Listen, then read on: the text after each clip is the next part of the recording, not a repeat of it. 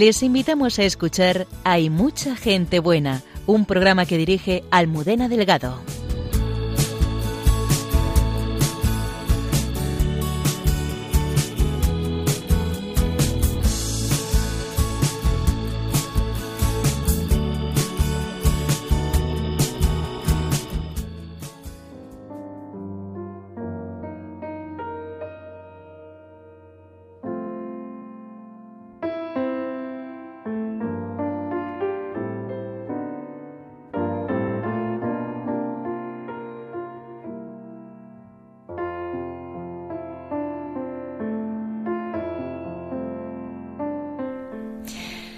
Buenas noches, bienvenidos un viernes más al programa de Mucha Gente Buena aquí en Radio María. Les presento a los invitados de excepción de esta noche. Me acompaña Arancha Noya, subdirectora de la Casa de Retiros Los Rosales, encargada de muchísimas cosas que nos va a contar. Ella es numeraria del Opus Dei. Buenas noches, bienvenida. Buenas noches, Almudena. Está también conmigo Raquel Luque, casada, tiene cuatro hijos. Eh, ha organizado cursillos para matrimonios en la parroquia, es catequista, muchísimas cosas. Buenas noches. Buenas noches. María Dolores Álvarez, gran amiga de este programa, muchas gracias por estar aquí. Muchas gracias a vosotros por invitarme y muchas gracias, me encanta acompañaros como siempre. También estará con nosotros el padre Diego Cristóbal Calvo, que nos hablará de muchas cosas, entre ellas eh, su llamada. Mañana por la mañana a las 10 comenzará el Congreso de Evangelización en, la, en el Cerro de los Ángeles con el lema Por sus heridas hemos sido curados. Están todos invitados y ahora me están escuchando algunas personas que quisieran venir. La entrada es gratuita y allí estaremos eh, muchísimas personas que hemos sido curadas eh, por el Señor y os invitamos a tener esta experiencia eh, de encuentro y de sanación en el corazón de Jesús, celebrando el centenario, el centenario del corazón de Jesús este año. Bienvenidos a todos los que nos escucháis desde tantos eh, lugares, los que estáis trabajando, los que estáis enfermos, los que estáis solos. Esperamos ser vuestro consuelo y compañía esta noche. Comenzamos. Gracias por estar ahí.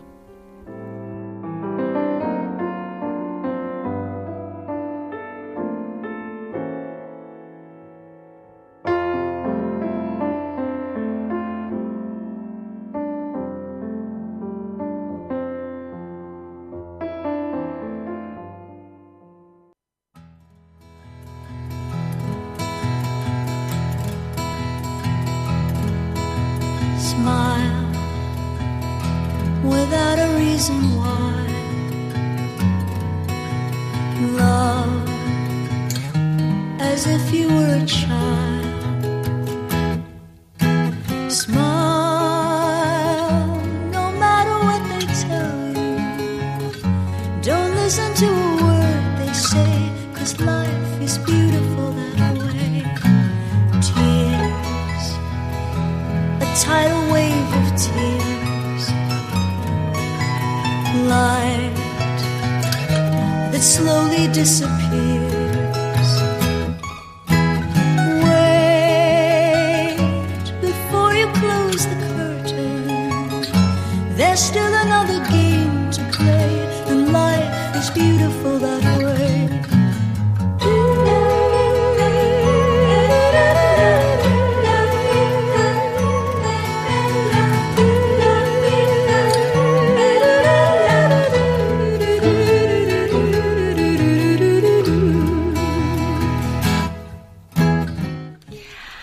Buenas noches, Raquel. Buenas noches. ¿Cómo estás?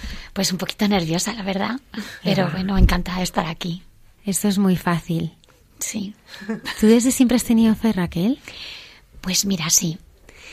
Eh, yo siempre me recuerdo cristiana, católica, y mis primeros recuerdos de infancia son de mi abuela enseñándome a rezar sin lugar a dudas. ¿Cómo te enseñaba a rezar? Pues mira, me, me acuerdo estar eh, pues tumbada en la cama y, ayudándome a conciliar el sueño y enseñándome las oraciones de siempre. Y al final estas cosas que aprendes de pequeña son las que se te quedan para toda la vida. Y, y es lo que aún hoy en día pues me da paz, pues el rezo del Ave María antes de dormir, ese tipo de cosas. Así que sí, sí, siempre recuerdo haber tener fe, sí. ¿Y te educaste en la fe? ¿Tu familia era católica? Sí, mi familia, mi familia católica, sí. ¿Cómo viviste la fe en tu infancia, en tu adolescencia? Pues con naturalidad. La verdad es que con mucha naturalidad. Eh, pues pues recuerdo pues celebrar los tiempos eh, pues nada pues desde pequeña pues la navidad eh, de mis padres recolocándome recordando lo importante de estos tiempos el ir a misa los domingos. Eso era mm, lo recuerdo y vamos de hecho lo seguimos haciendo juntos y, y ya soy talludita y nada la verdad es que que, que sí vivido como algo natural entonces, en este ambiente y como algo vivido con naturalidad, no podía ser de otra manera, ¿no? Y, conocido, asumido, mm, vivido, y la verdad es que mm, sin haberme planteado otras cosas, ¿no? Sinceramente, iba creciendo en ello y con estas eh, altibajos que tiene la propia la edad, las preguntas, las perezas, las eh, estas cosas de la juventud y vamos, ¿cómo te diría yo? Pues como lo vive una gran masa de católicos, eh, no sé, yo me recuerdo todo como muy muy normal, muy normal, no sé. Eres ingeniero industrial. Sí, sí. ¿Qué carrera? Bueno. He tenido que estudiar mucho. Sí, he tenido que estudiar mucho. Sí. sí, sí. Pero bueno, la verdad es que en Ikai sí. Sí, la verdad es que sí. Mm, aprendí muchísimas cosas allí y sobre todo eh, la capacidad de afrontar eh, problemas, de no rendirnos y buscar soluciones. Eh, ahí, ahí aprendí sobre todo eso. Cuando pues ha ido pasando el tiempo y, y, ha sido también pues poco a poco profundizando en este camino de la fe, ¿te has ido, te has ido dando cuenta que no caminas sola? Pues es que la verdad, es como antes te contaba Almudena, yo tenía como una vida eh, vivida, eh, asumida desde pequeña como vivida con inercia inercial. Y de pronto eh, hubo dos, dos, dos, momentos claves eh, que recuerdo perfectamente eh, que, que dirigieron el rumbo de mi vida. La primera fue cuando conocí a mi marido y vi que casarme con él, eso era no solamente un querer mío, sino un querer de Dios. Ahí fue la primera vez que yo vi que no obedecía a mis propias decisiones, que, que ahí estaba eh, identificándome con una voluntad mayor. Y, pero era muy joven. Entonces fui muy consciente de que cuando nos casábamos no, éramos, no estábamos solos los dos. Era algo más grande. Y luego tuve un segundo salto que fue cuando íbamos a ser íbamos a ser padres, me quedé embarazada de mi hija Candela y, me repiqueteaba eh, la responsabilidad de una de las promesas matrimoniales de la transmisión de la fe.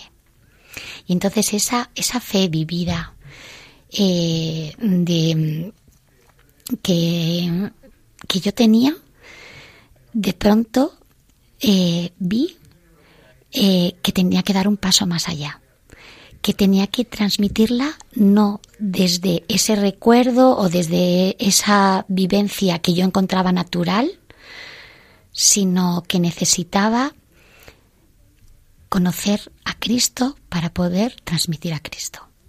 Y entonces yo tenía un, un o sea, mi fe era muy emocional, porque parecía que toda mi razón la había dejado también a la hora de estudiar y entré en una especie de búsqueda, razón, emoción, corazón, fe, hormonalmente revuelta, además todo esto, todo esto embarazada. Mi marido ahí es cuando empezó a hacerse santo. y, y, y, ahí fue ese segundo paso en el que vi que, que, que mi identificación con Cristo tenía que dar un paso más allá. Así que... qué hiciste? ¿Qué hice? Pues ¿qué hice? Pues para querer a alguien tienes que conocerlo. Para querer a alguien tienes que tratarlo. Y entonces, pues yo veía que, que no podía vivir de lo aprendido de niña, de lo transmitido de niña y de lo vivido de manera, pues como te comentaba, más inercial, porque era así. Y entonces veía que tenía que descubrirle, formarme, y, entonces empezó mi periplo de, de cómo lo puedo hacer, porque sola no puedo. Entonces no era cuestión de leerme muchos libros, necesitaba, necesitaba más. No encontraba, no saciaba la sed en la lectura solo. Y, y bueno, pues eh, volviendo locos a, gente que me rodeaba, contándoles mis inquietudes y nos pasa esto y vosotros tal, como diciendo, esta chica no sé qué le pasa, ¿no? Y pues de pronto un día, mm, yo vivo en Villaviciosa de Odón, pues un día mi marido me dijo, mira Raquel, tú lo que tienes que hacer es ir a un centro del Opus Dei, hija, y recibir formación. Seguro que allí te van a ayudar a conocer más a Dios. Y yo además no tenía ni idea, digo, ¿y por dónde sale este ahora del Opus Dei, de tal? Porque sinceramente eh, yo sabía que mis suegros eran supernumerarios, mi suegro está en el cielo, pues bueno, mi suegra supernumeraria y que mi marido tenía dos hermanas numerarias. Pero mm, pues nada, yo sabía pues que, no sé, pues que tenían como pues como una sensibilidad distinta con las cosas de Dios, que no vivían en casa, tal. No sabía exactamente qué era, pues mi curiosidad derivaba por otras, por otros derroteros, que ellas fueran supernumerarias y mi suegra supernumeraria, pues yo pensaba, pues como ella era mayor, pues era súper por algo, por la edad, porque habrá ganado. No tengo ni idea, no sabía muy bien cómo era esto. Y el caso es que que él me indicó que fuera a un centro a formarme y así, y así fue. Llamé a la puerta de los Rosales y aparecí para participar de lo que me decían que era un, un retiro mensual, que eran unas, unas meditaciones de un sacerdote eh, junto al Señor, contra el sagrario. Y, y caí rendida. Yo nunca había vivido nada parecido. No sé. Ahí empecé a descubrir la cercanía y la presencia real de el Señor. El Señor, Raquel. Sí. Mira, son cosas pequeñas, pero muy grandes. Exacto. Yo nunca había estado en una meditación. Además, en un, en un oratorio, el Señor es expuesto. Eh, el sacerdote en penumbra hablando, me acuerdo, no lo olvidaré jamás, era de la filiación divina. Pues claro que yo sabía que era hija de Dios, yo rezaba al Padre Nuestro, ya te dije, me lo enseñó mi abuela. Pero en ese momento me di cuenta de la grandeza de mi, de mi natural, de, de mi naturaleza. De, de todo, o sea, en, nada, en un cuarto de hora, porque era la primera meditación, yo no sabía ni siquiera que había dos. y yo hacía lo que hacían los demás. Si se arrodillaban, yo arrodillaba. Si se levantaban, levantaban. De pronto daban un rodillazo. Yo no sabía ni lo que era una gelflexión, porque yo vivía la vida de otra manera. Yo soy de los, yo soy del 75. Entonces, eh, y de pronto un trato exquisito con el Señor, para las cosas del Señor y yo estaba sobrecogida. Y además terminó con una bendición. Ahí, no sé, estaríamos 15, 20. Y, y era el mismo Señor, o sea, bendiciéndonos. Bueno, a mí aquello me removió muchísimo. Pude hablar un poquito y me dijeron que eso pasaba todos los meses. Entonces yo era una chica loquita de Villa que aparecía todos los meses una hora y media para volver a vivir lo mismo. Y cada vez eran temas distintos y cada vez más, más, más. Y, y a mí esto me supuso, mm, no sé, fíjate, es una cosa tan normal, pero a mí me removió muchísimo. El, el sentir la presencia de Cristo en la Eucaristía. Y además, ahí, a mi lado. Es que me hablaba a mí. Era una cosa tremenda. Y además, iba formándome. Iba de pronto como teniendo luz. Todas. eh, eh, iba. eh, además, cuanto más luz tienes, más necesitas ver. Tienes la piel más fina. Esto es querer ir hacia él siempre, querer conocer más, querer tratarle más. Y yo solo encontraba cuando iba a los rosales. A partir de ahí, ya de esos encuentros de los retiros mensuales, ya empecé a tener dirección espiritual, conocí la espiritualidad de la obra y de pronto, claro, yo no sabía nada, no sabía nada, no, no estaba ni para bien ni para mal, no, desconocía completamente eh, el Opus Dei. Y de pronto, eh, cuando veo que, que, que tú, que es un camino de santidad en el que desde, desde lo que eres, desde tu estado civil, yo casada, embarazada, eh, desde lo que tú eres, siendo lo que tú eres, santificando tu día a día, tu matrimonio, tu familia, tu trabajo, tu conversación con el panadero, tu impaciencia o, o tu tiempo en el coche para ir al trabajo. Con esas pequeñas cosas, tú podías ser santo.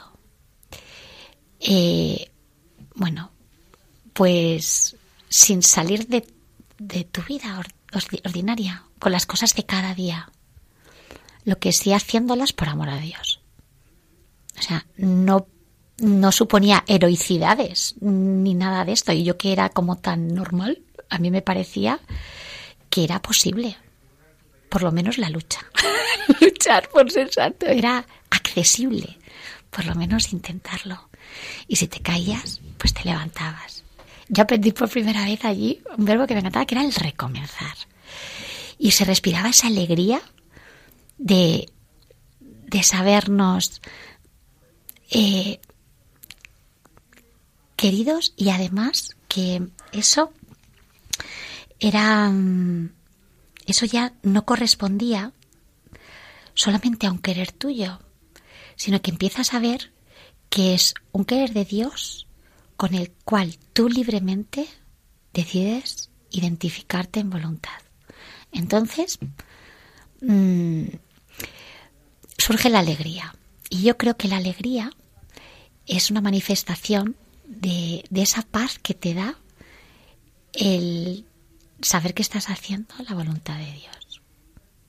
¿No? Cuando, si ante la duda estás tranquila o estás alegre, es que vas, te estás, ¿no? Estás por buen camino. Que eso no es eh, que sea exento de contrariedades y tal, pero si le sabes dar sentido, si sabes ver la mano amorosa de tu padre detrás, pues lo llevas de otra manera. Y eso lo aprendí, pues ahí, al lado de casa, que no me lo podía imaginar, porque no tenían carteles, yo no sabía qué era aquello.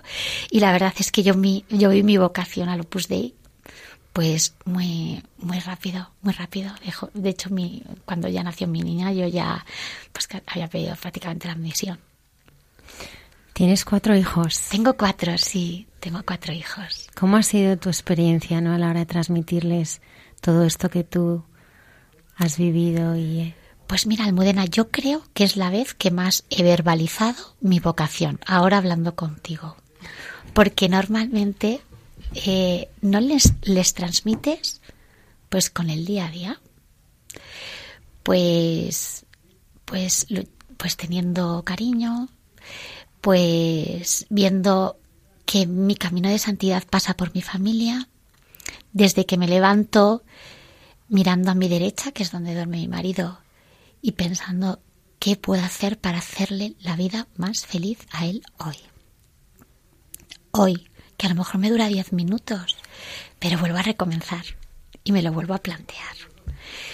Y, y a mis hijos, y, pero así, de, pero con nada extraordinario, sino cuidando la forma de poner el desayuno, cuidando la forma de llamarles la atención, cuidando la forma de transmitirle las cosas, sabiéndose, sabiéndose hijos de Dios, por tanto teniendo a Dios presente, pero no de manera teórica, sino de pues una fe vivida, pues eh, bendiciendo la mesa, dando gracias, rezando juntos a la Virgen, pero de manera natural, cantando, bailando, todo, no solamente recurriendo cuando tenemos problemas, que ahí siempre pedimos ayuda, que se nos da fenómeno, sino siendo agradecidos cuando nos vemos acariciados, pues con bendiciones o con... Pues sí, viviendo de manera natural, ¿no? Haciéndolo de forma natural.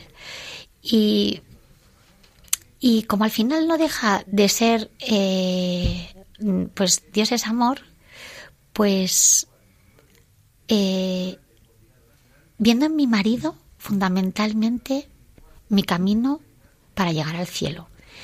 Y ellos ven y saben que sus padres se aman.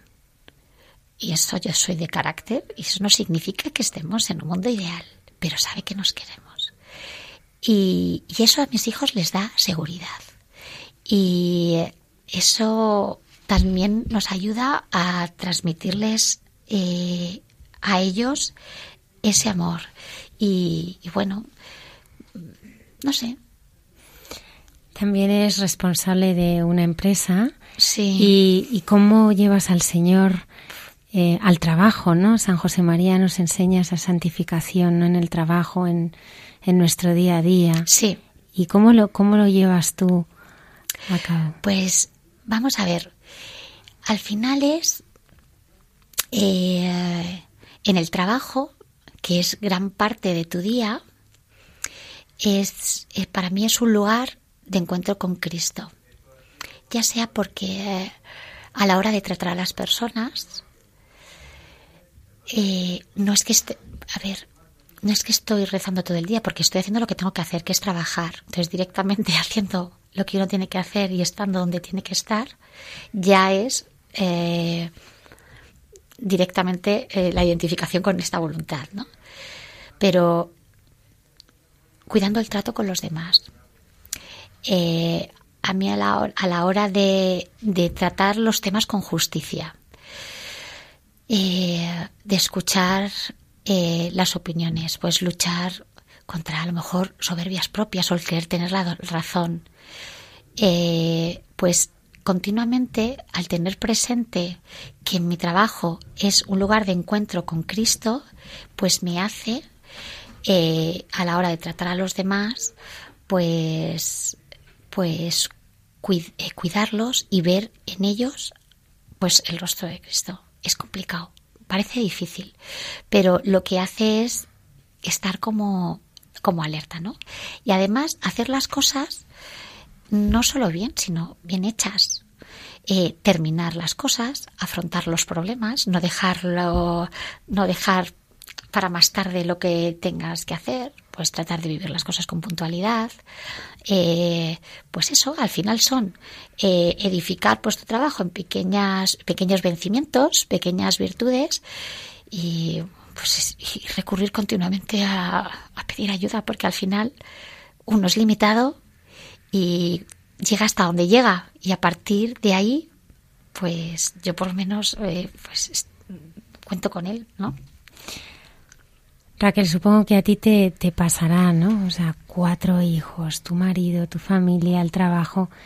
Y a veces parece que nos olvidamos de lo más importante, ¿no? Que es esa relación de intimidad con el Señor. Sí. Que lo coloca todo en su sitio, ¿no? A mm. veces eh, yo también pienso que que trato de hacer muchas cosas y el Señor lo que quiere siempre es estar conmigo. Quiere estar conmigo, quiere pasar tiempo conmigo. ¿Cómo pasas tu tiempo con Él? ¿Cómo os dedicáis esos ratos de intimidad? En toda esa vorágine, ¿encuentras tus ratos para estar con Él, para hablar con Él? No es que los encuentre, es que eh, no, los, no los improviso igual que no improviso a la hora de despertar a mis hijos, mi encuentro con el Señor es sobre lo que gira mi vida. Entonces, por ejemplo, eh, la misa. Sé a qué hora voy a ir a misa. En torno, pues si a lo mejor no vas a ir por la tarde porque tienes no sé qué, o sea, planificas, mm, intentas vivir con orden y tal.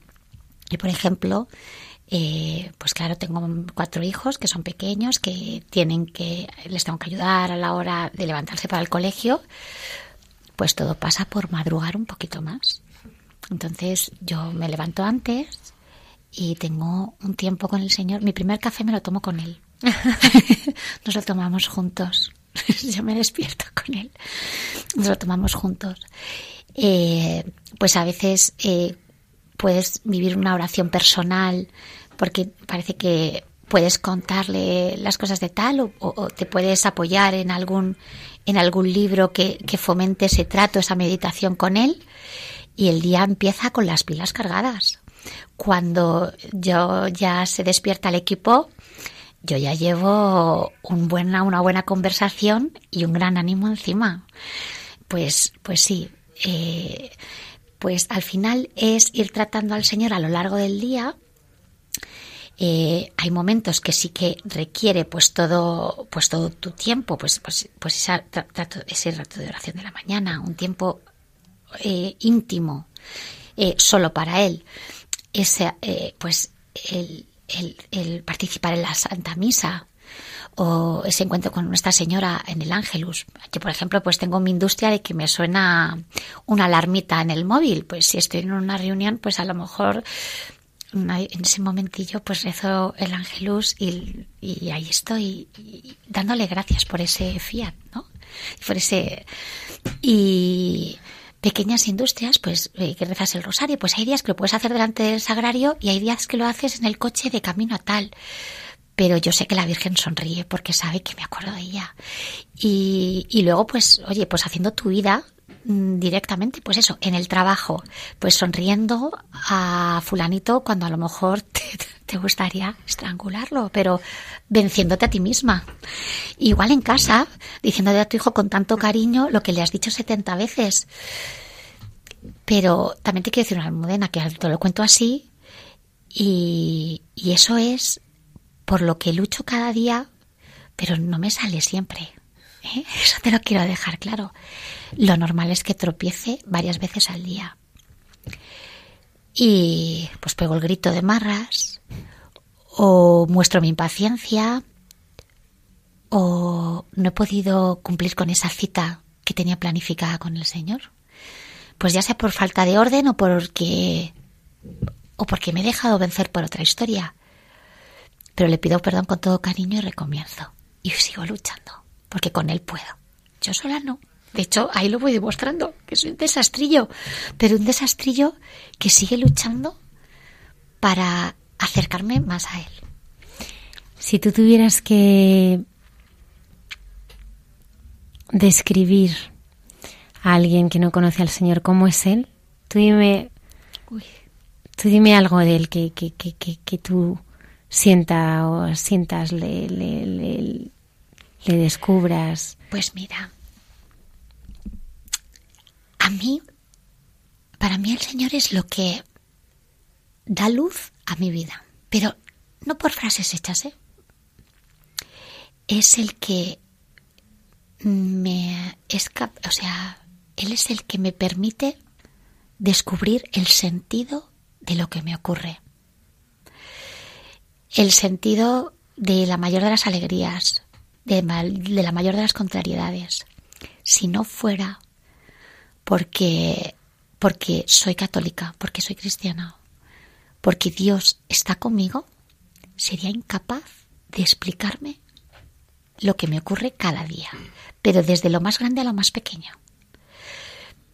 No sé si te responde lo que te digo. Eso es lo que a mí supone ¿no? me, supone, supone Dios en mi vida, pero desde lo cotidiano, lo normal, desde la contrariedad en el trabajo hasta, hasta la alegría que me produce un dibujillo de mi hijo Javier, o sea, cualquier cosa. Y todo esto que ha recibido, pues también lo entregas a los demás como catequista y me gustaría que nos hablaras del encuentro de familias. Pues mira, lo que pasa, fíjate, nosotros es que eh, somos de Villaviciosa de Don y, y cuando tuvimos esa, cuando yo tuve esa inquietud personal de formación, pues yo decía, si eso me pasa a mí, seguro que le pasa a gente. Esto tenemos que facilitar que la gente se forme. Es que la gente, cuanto más conoce a, Dios, más, más le quiere, más, más le llena, más... Esto necesitamos tal.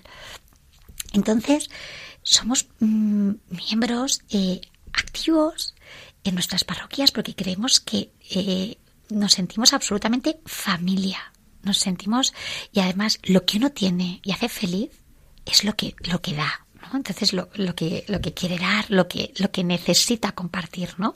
Porque al final buscas espontáneamente la felicidad del otro, ¿no? Eh, entonces ahí en Vía Viciosa tenemos unos grupos de familia divertidísimos, variopintos, eh, cada uno de su padre y de su madre, y eso es lo que nos hace grande. es que me parece. Eh, sí. Y entonces, eh, la verdad es que, que no solamente crecemos juntos en la fe, sino que vivimos mucho en familia. Entonces, como has dicho, yo soy supernominaria del Opus Dei y, entonces tengo un especial cariño a la Virgen de Torre Ciudad y todos los años se celebra en septiembre la Jornada Mariana de las Familias. Y para nosotros es cuando empieza el curso, casi como el año, ¿no? Empieza en la Jornada Mariana de las Familias en la que vamos nosotros en familia, em, íbamos cuando éramos novios, fuimos mm, recién casados, porque éramos una familia de dos, pero éramos una familia y con nuestros hijos íbamos siendo ya, ni te cuento los años. Y siempre poníamos bajo el manto de la Virgen pues todas nuestras alegrías, inquietudes, preocupaciones, por supuesto nuestros hijos, propósitos de ese año escolar, ay Dios mío, las, pues eso, todas las, las cosas y además lo vivíamos eh, los vivíamos con una, con una alegría eh, en ese ambiente familiar, natural, distendido, en un entorno, en un paraje en el que te ayuda a, descubrir aún más al Señor. Entonces, en, estos grupos de familia que somos muy rumbosos, pues dijimos, tenemos que hacer algo, eh, una actividad aparte de lo nuestro, pues oye, como vamos cada uno con nuestros niños y tal, algo para comenzar el curso, ¿eh? algo de convivir, de seguir viviendo, porque hemos visto que, nos hace fuertes, ¿no? Que, que, cuando uno también se rodea eh, en entornos adversos o en una vida complicada, pues de gente que puede, que puede ser afín a ti en una cosa tan grande, pues es que esto, fíjate que uno parece que da, pero al final es que se llena, se llena aún más. Y entonces surgió de la manera más espontánea, pues decir, pues nosotros solemos ir aquí a, la Jornada María de Familias y todo está centrado en torno a una misa que se celebra con todo cariño en, el santuario de Torre Ciudad, a, un, a un encuentro eh, con el Señor en la confesión, que puedes preparar, que puedes cuidar, que, que como que das un pistoletazo que puedes realizar frente a ese ese Cristo que está en la capilla del Santísimo, ese retablo que está, puedes hacer un examen cuidado para preparar una confesión con toda paz. Y, y bueno, pues el caso es que empezamos a hablarlo entre unas familias y tal, y nos hemos ido 62 así, de la manera más tonta. Nos lo hemos pasado, hemos disfrutado. Bueno, no sé, María, ¿cómo nos lo hemos pasado, Arancha? Lo hemos vivido estupendamente. Ha sido un encuentro, ha sido un encuentro personal, familiar, eh, ha sido un descubrimiento, la verdad. Porque mira que hemos ido a veces, pero como lo hemos vivido ahora, con tanta gente de Villa Viciosa, con esas familias, con esa ilusión, esa alegría, uniéndonos a algo tan grande. Bueno, pues la verdad es que ha sido una experiencia fantástica, fantástica. Arancha, ¿cómo lo has vivido tú, este encuentro? Bueno, me lo he pasado como los indios. ¿Sí? Nos hemos reído un montón Y nada, es que era muy familiar, ¿no? Todo familias. Y bueno, yo no conocía a varias familias y no sabía de quién era hijo de quién, porque todos iban de mano en mano, como si de la manera más natural, ¿no? No se sabía, ya hasta que fui identificando. María, su hija es Carmen, aunque esté siempre. aunque Carmen nunca esté con ella. sí, fue nada, muy divertido, muy divertido. Luego fueron un grupo de jóvenes, ¿verdad? Así muy majos. O sea, entre los adolescentes muy simpáticos muy centrados también. La verdad es que conmovía verlos, no sé, rezar ahí en la misa con el sol de pleno. Muy bien. Luego triscando los montes y porque el santuario Torre Ciudad está en el Pirineo y, y la verdad es que es eso lo que ha dicho Raquel, ¿no? Un paraje maravilloso. O sea que solamente... Arancha, cuéntanos un poquito para algunos de nuestros oyentes que no conozcan Torre Ciudad, ¿qué, qué hay allí? Pues es un santuario de la Virgen, está muy cerca de Barbastro y mm, bueno, es un santuario que es desde el siglo XIII. La talla de la Virgen es románica y, mm, y es eh, le tiene especial cariño San José María porque le salvó la vida siendo niño. Ah, sí, cuéntanos. Tuvo una enfermedad eh, pues una enfermedad en 1902, 1903, tendría me parece que un año, eh, pues claro, en aquel momento empiezan con fiebres altas, no se puede hacer nada y esperar a que se muera, ¿no? Y efectivamente el médico dijo que de esa noche no pasaría. Y la madre de San José María se lo ofreció a la Virgen de Torrecidad, que es la Virgen como del pueblo, ¿no? De Barbastro, pues esa típica ermita que está a las afueras del pueblo y que la gente le tiene especial devoción. Y a la mañana siguiente, cuando fue el médico, le preguntó al padre de San José María cuándo ha fallecido el niño. Y él le dijo, mírelo, el niño jugando en la cuna, totalmente curado. Y entonces, eh, pues los padres de San José María devolvieron ese favor a la Virgen llevándole a lomos de un mulo, ¿no? Como era la costumbre de entonces, a la Virgen de Torre Ciudad. Y desde entonces San José María le tuvo mucha devoción y mucho agradecimiento. Y hacia los años 70 empezó la construcción de este santuario mm, con mucha ilusión de que las almas se acercaran al Señor a través de la Virgen.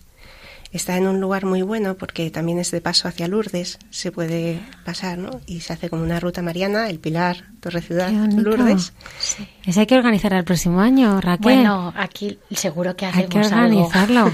porque Yo me apunto también. Sí. y bueno, entonces empezó esta, este santuario que el retablo es de alabastro, que es un material muy típico de allí. Es, el santuario en sí está construido de ladrillo, que es un material muy normal, muy sencillo. Y todo quiere reflejar eh, lo que es la vida del hombre en la tierra, ¿no? Pues trabajo sencillo, ladrillo, lo que somos, ¿no? Y mm, el retablo es una catequesis preciosa. Sí, es verdad. Es un retablo sagrario porque eh, todo recoge al Santísimo en el centro y, de hecho la, Virgen es, son varias escenas de la vida de la Virgen y la Virgen siempre está mirando al Santísimo en el sagrario. Es muy bonito. Tiene un montón de detallitos, muy cuidado, es muy realista, está hecho mm, con mucho cariño. ¿no?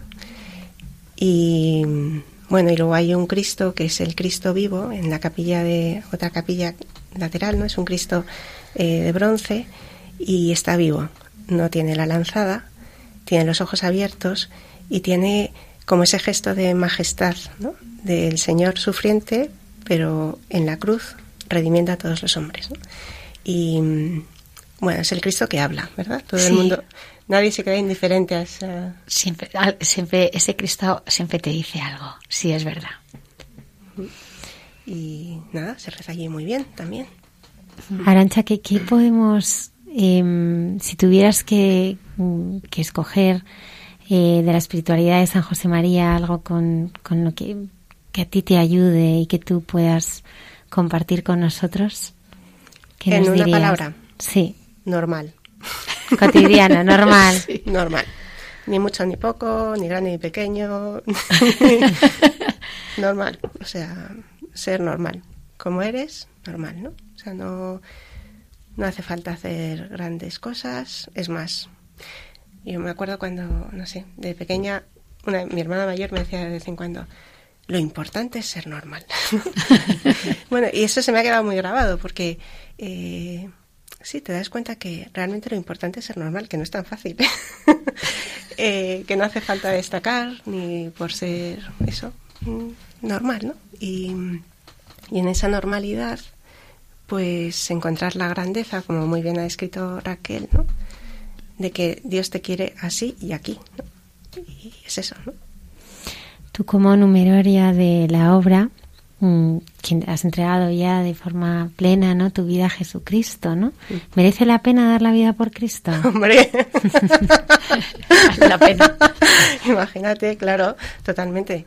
Mm, bueno totalmente en mi caso claro que es lo que Dios me ha pedido y, y sí claro es que no, no, concibo mi vida de otra manera ¿no? o sea es es lo que Dios ha querido para mí y lo que yo también he querido darle a él ¿no? y o quiero darle cada día ¿no? Si pensaras en un pasaje del Evangelio, esta pregunta me, gusta mucho hacerla. ¿Ah, sí? que te, ¿Dónde te gustaría haberte a ti encontrado con el Señor? Es que va cambiando. Yo cada, cada, cada, cada vez me quiero encontrar con Él en un sitio. Pues es que a mí me pasa lo mismo. Sí, es que cada, cada vez me, me, me quiero encontrar con Él en un sitio. Sí, hay días que es, pues eso, hay el pozo de Sicar, ¿no? Y pues no sé, porque a lo mejor hay más sed, o porque a lo mejor, no sé, si los siete demonios o los siete maridos de la pobre samaritana, o no, que uno se ve como más enredado en líos y, uff, a ver, dame de beber, ¿no? O no sé, pues otras veces en la multiplicación de los panes y los peces, por ejemplo, me veo muchas veces. ¿Sí? por mi trabajo. ¿no? ¿Por qué?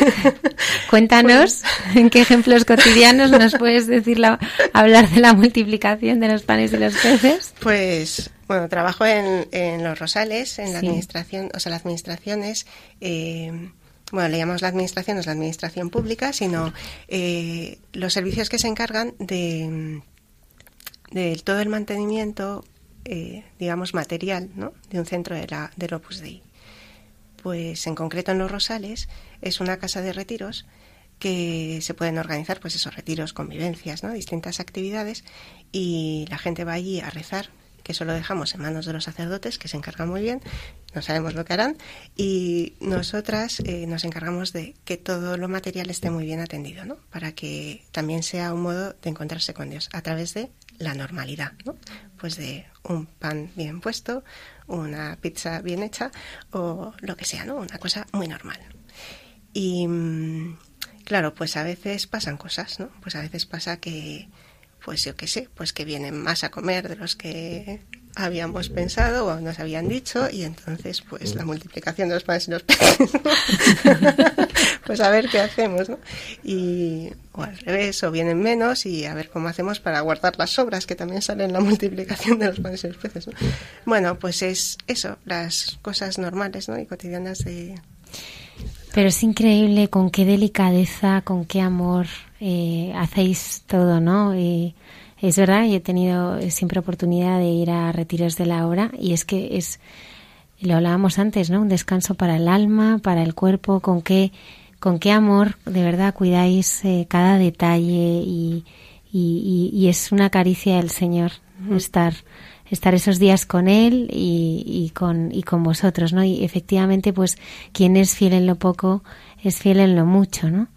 Y, y, es un, un, regalo poder compartir en, en, un retiro ¿no? De, la obra y compartir ese, ese tiempo con el Señor y ese tiempo de, de, sentirte como cuidada y, y, querida y querida por Él. Sí, también hay quien le llama el apostolado de la buena mesa, ¿no? a veces ante una buena mesa, pues uno también pues se relaja, ¿no? Y, y a veces hay nudos que simplemente durmiendo bien y comiendo bien se quitan, ¿no? Y luego ya el Señor puede actuar más fácilmente, si es que somos alma y cuerpo, somos muy normales, ¿no? y bueno, pues eso, procuramos que todo eso esté bien cubierto y, y sobre todo bueno, pues claro, vemos al Señor en cada persona, ¿no? No, no es que el Señor esté ahí, bueno, mm, se le aparezca, ¿no? O yo qué sé, sino que cada persona que está comiendo en ese comedor es Cristo, ¿no? Y mm, claro, cocinamos pues para 43, ¿no? pero no son 43, es el mismo Cristo, ¿no? Que viene a comer, ¿no? Entonces, eh, hombre, eso cada uno se lo plantea por dentro, ¿no? Y va haciendo sus reflexiones, y igual que Raquel luego le sale gritar a su hijo y tal, pues a nosotras también nos saldrá a discutir y pegarnos entre nosotras, porque somos muy normales, ¿no? Pero bueno, pues eso, procuramos vivirlo así, ¿no? Para, para que llegue, ¿no? Para que llegue todo con su eficacia, ¿no? De gracia. Raquel Arancha ha sido un regalo que estuvierais aquí las dos. Eh, muchísimas gracias. Nada, un placer. El año que viene quiero ir al encuentro de familia. Solamente en septiembre, no hay. Siempre es en septiembre, es para comenzar el curso con Con fuerza. fuerza. Sí, sí. Pero bueno, hay actividades durante todo el año. Podemos, sí, al santuario y que además como vayamos así el grupete que somos, mm, vamos, podemos hacerlo cuando queramos. María Dolores, muchísimas gracias. A ti. Muchísimas gracias a ti. Bueno, y a ellas por haber venido. Es que no puedo dejar de escucharos. es todo tan bonito. Ya sabéis que esta es vuestra casa. Muchísimas gracias. Gracias, Almudena. Gracias a San genial. José María, una inspiración para todos los que le rezamos y, y le miramos todos los días para intentar acercarnos a lo que él vivió y sintió. Muchas gracias. Muchas gracias a vosotros.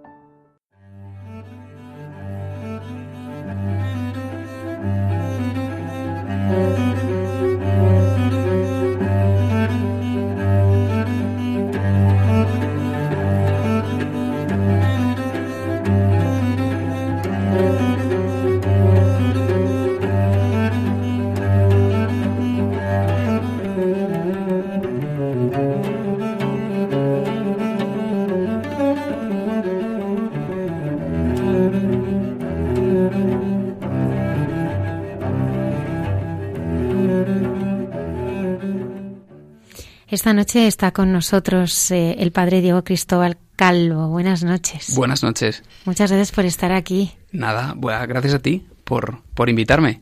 Muchísimas gracias. ¿Cómo vivías tú la fe de pequeño? Pues yo vivía la fe con mi, mi madre, que me enseñó a rezar, y con mi abuelo, que me enseñó a rezar, y también con mi amigo David, que eh, con quien rezábamos y éramos muy fans de San Juan de la Cruz cuando sí? cuando éramos niños y vivía la fe de un niño y además con mucha ilusión, vamos, con mucha incluso hacíamos oración. Yo recuerdo de pequeñito pues coger la Biblia, no enterarme de nada, pero pero pero saber que que, está el Señor, saber que hay un, un Dios que me cuida, y así pues como, pues como un niño puede rezar, como un niño puede conocer al Señor, pues quererle conocer y tener mucho deseo de él, sí. De niño sí. ¿Tu familia era también creyente? Mi familia, sobre todo mi madre. Mm, mi abuelo era un poco el puntal de la familia en el asunto de la fe. Y mi madre siempre siempre nos animó a rezar, siempre nos animó a hacer la primera comunión, después a confirmarnos, y era un poco la que tiraba del, carro de la fe en mi casa. Incluso aunque ellos, ah, pues mm, ellos, mis padres estudiaron en la Universidad de Madrid y también tuvieron sus años pues de alejarse, incluso yo creo que el tener a sus hijos, pues a ellos les, les entonó un poco y les hizo ver que era importante que sus hijos también fueran educados en la fe. ¿Cómo fue tu adolescencia y tu juventud, ese camino en el que pues vas cambiando, a lo mejor eh, el Señor y esa relación que, tenías tan inculcada, ¿no? Y, de pequeño y, bueno, quizá ahí aparecen más ruidos, ¿no? ¿Cómo vas creciendo? Que bien entrevistas, por cierto. No, que va, que va. Pues eh, yo creo que la adolescencia mía comienza con la muerte de mi amigo David. David murió en un accidente de tráfico teniendo 12 años. Entonces ese, ese hecho nos dejó muy golpeados a los, a los amigos y fue un poco el, el comienzo de, de, alejarme de Dios. Porque, bueno, eh, también en mi colegio empezaba a ser algo que no era muy bien visto y que era un poco más de niños. Entonces, eh, pues era normal ya ir dejando atrás las cosas de niños. Y, mi amigo David y yo y algún amigo más eh, prestábamos cierta resistencia a ese a ese a esa como secularización de nuestro cole y de nuestra clase porque nosotros teníamos las cosas bastante claras en, en eso pero pero el quedarme más solo en mi vida de fe pues hizo que me yo recuerdo a los no sé si tenía 12 o 13 años pero yo recuerdo haberle dicho a Dios explícitamente eh, tú por tu lado y yo por el mío, porque yo no quiero ser un raro. Entonces yo decidí que aunque yo creía en Dios, sabía que Él había estado a mi, a mi lado, pues yo haría mi camino como si Él no, no estuviera. Y entonces comencé la adolescencia pues como muchos eh, adolescentes, como explorando cosas no siempre buenas, eh, no hice trastadas muy muy gordas, em, yo eh, en, los estudios vivía un poco de las rentas de mi hermano, porque mi hermano siempre fue muy, muy inteligente y muy estudioso, siempre era un tío de dieces y de nueves, entonces los profesores pensaban que yo debía ser más o menos igual, y vivía de esas rentas. Mm, tuve y tengo eh, algún amigo de esa, de esa época, buenos amigos, y, pero bueno, me metí en algún charco más y empezamos a explorar, bueno, pues con, pues con las chicas, con, con el alcohol, con eh, incluso con algún porro alguna vez, ¿no? Y entonces, pues me metí en esos caminillos. ¿Y cuándo el Señor salió a tu rescate? A los 21 años, cuando eh, me di cuenta de sopetón, mm, me di cuenta de que, aunque tenía muchas cosas, tenía mi carrera ya, porque yo había ido... ¿Qué estudiaste? Eh, fui a... me vine a Madrid a estudiar biología, porque yo pasé mi infancia y mi adolescencia en Ávila. y me vine a, estudiar biología a Madrid y entonces eh, a los 21 años me di cuenta de que estaba muy triste y además no, no sabía bien por qué, porque yo tenía todas las cosas que se suponía que hacían a un joven feliz, pues tenía mis, mis ligues y tenía mi carrera, mis amigos y tenía mi independencia, porque mis padres vivían en, en Ávila y yo, yo estaba más como más suelto pero, pero estaba muy triste y no sabía por qué. Incluso llegué a preocuparme porque pensé que a lo mejor es que me pasaba algo y tenía que ir a un psicólogo, alguna cosa así. Y un día caminando, eh, era por la noche, después de unas prácticas, caminando por el edificio de la facultad, eh, de repente eh, me viene a la cabeza el recuerdo de los catequistas de cuando yo era pequeño y de algunos profesores de cuando yo era pequeño. Y me vino a la cabeza el recuerdo de lo feliz que era yo en los campamentos de cuando yo era pequeño y de lo cerca que estaba de Dios y de cómo rezábamos y de lo genial que era cantar y de lo genial que era pasarlo bien juntos y de lo sencilla que era aquella gente. Y, por contraste me di cuenta de lo duro que me había, me había vuelto yo y de lo listillo que me había creído yo. Y entonces de repente eh, se me hizo una cierta luz mm, para ver más claro que al alejar de Dios de mi vida, pues habían crecido hierbas, habían crecido malas hierbas. Y entonces eso me vino con mucha esperanza también, porque vi el camino claro. Dije, se acabó. Yo voy a voy a reconciliarme con Dios. ¿Y cómo fue ese camino? Pues eh, ahí decidí que que iba a volver a hacer algunas cosas que, tenía muy dejadas atrás. Me confesé, hice una buena confesión y volví a la, a la Eucaristía de una forma más consciente. Y decidí que tenía que hacer algunos cambios, algunos cambios en mi forma de divertirme y tenía que hacer algunos cambios, bueno, pues en mi forma de hablar y en mis relaciones con mis amigos, en mi relación con las, con las chicas, y, bueno, metí esos cambios y decidí que, bueno, limpié un poco, hice un poco de limpieza. Y entonces eh, volvió la alegría. Sí. Volvió la alegría muy fuerte, muy... Descubrí que, que, o sea, lo genial que era vivir con el Señor, vivir con el Señor al lado. Y eh, también lo llevé de una forma muy discreta, porque a nadie le dije, oye, mira, ha sucedido este cambio en mí. Simplemente yo exploré yo solito y fue genial, porque entonces empecé a tener como muchísimas ganas de meter más y más a Dios. Y notaba que mi vida mejoraba, notaba que mi vida se volvía más feliz y luego además más limpia, más normal, más, mm, más alegre, más productiva. Padre Diego, y de ahí a dar un sí, un sí a todo, un sí al Señor, una entrega de vida?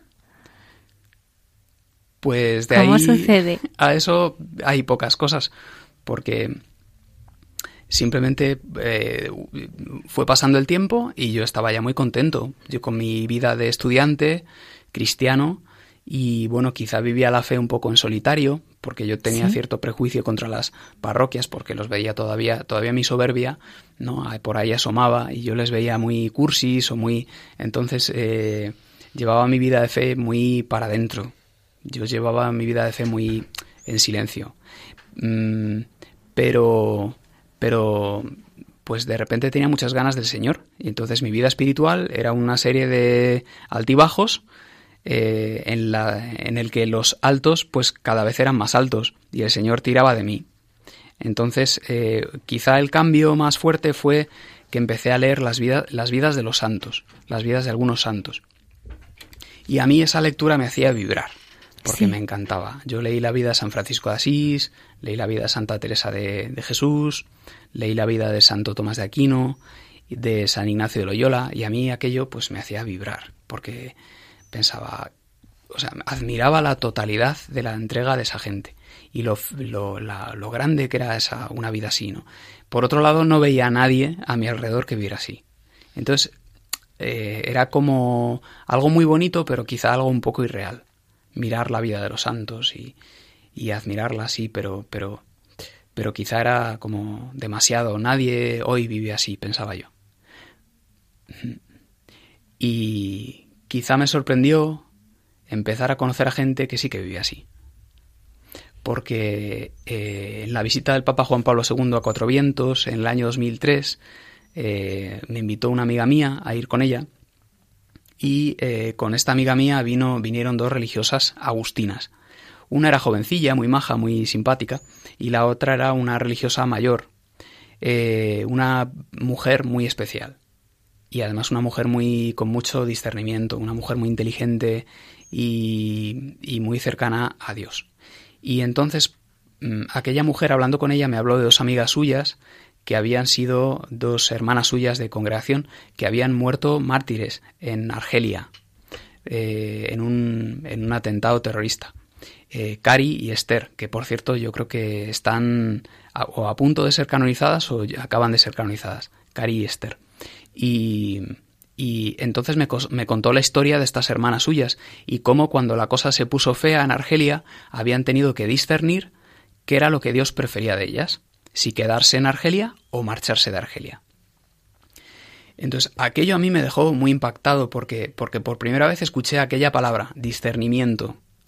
Entonces, es, mm, aquello era como una manera, es decir, entendí que había maneras de saber qué es lo que quiere Dios, qué es lo que prefiere Dios de llegar a, conocer qué es lo que Dios prefiere. A mí eso me abrió un horizonte genial, porque entonces pensé que yo podía hacer un discernimiento en mi vida. Yo podía discernir qué era lo que Dios prefería de mi vida.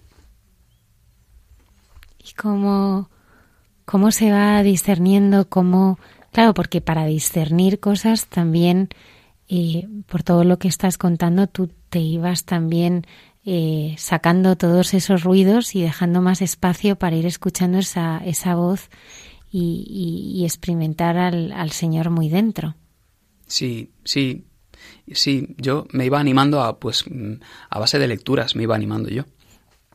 Y un día cayó en mis manos un librito que se llama Contrarretraentes, que eso en español es como algo así como contra los que ponen eh, objeciones contra la vida religiosa porque siempre hay con muchas objeciones, ¿no? Que pone la gente contra la vida religiosa. Entonces es un librillo muy fino de Santo Tomás de Aquino. Y cayó aquello en mis manos y por curiosidad lo, leí. Y cuando terminé la última hoja, pues me decidí a hacer un discernimiento acompañado. Es decir, mm, yo tenía que averiguar si el Señor quería algo de mí, si es que yo tenía vocación, si no la tenía, si... Entonces, eh, pues me decidí a ir a un seminario, a ir a profesionales y eh, coger a un sacerdote que, supiera de estas cosas y que me pudiera indicar, que me pudiera acompañar. Entonces, bueno, me armé de valor. Un día llegué a mi casa em, y mi madre me preguntó, bueno, Diego, ya vas a hacer lo que tú querías, ya vas a entrar en el laboratorio y vas a... Entonces yo ahí no a mi madre no me la podía mentir y dije, pues mamá, mira, es que estoy pensando en estas cosas y estoy pensando incluso en irme a un seminario.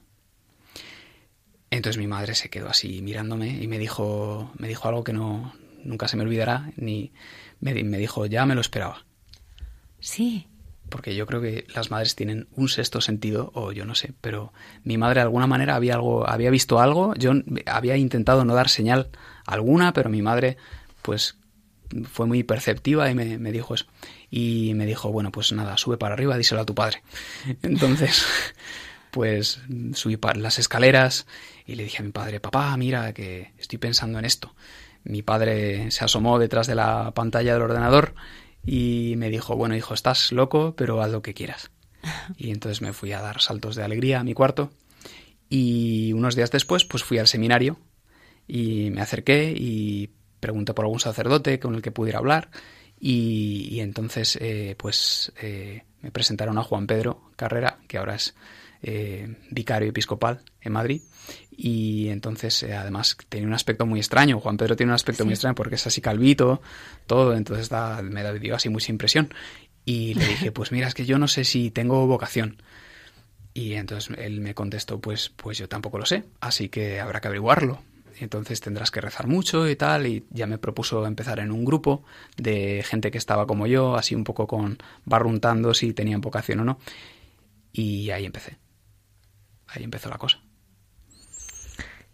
Y, después de, de, ese tiempo de discernimiento, ¿cuándo es el momento en el que tú ya tienes la certeza de, ¿sabes? De, decir, oye, realmente el Señor me está llamando a pasar mi vida, a entregar mi vida entera con Él. Pues e, el deseo yo creo que está desde el comienzo de, desde estos días en los que yo leía cosas y leía las vidas de los santos. Yo creo que ese, ese deseo me acompaña desde entonces, como de esa totalidad, de ser mm, en mis pensamientos, en mi voluntad, en mis palabras, ser del Señor y servir al Señor, sin división ese deseo está desde, desde entonces. Y, y luego, comenzando con esta aventura de seminario, pues yo eh, simplemente mi reflexión era, bueno, aquí me voy encontrando con el Señor y con la Iglesia.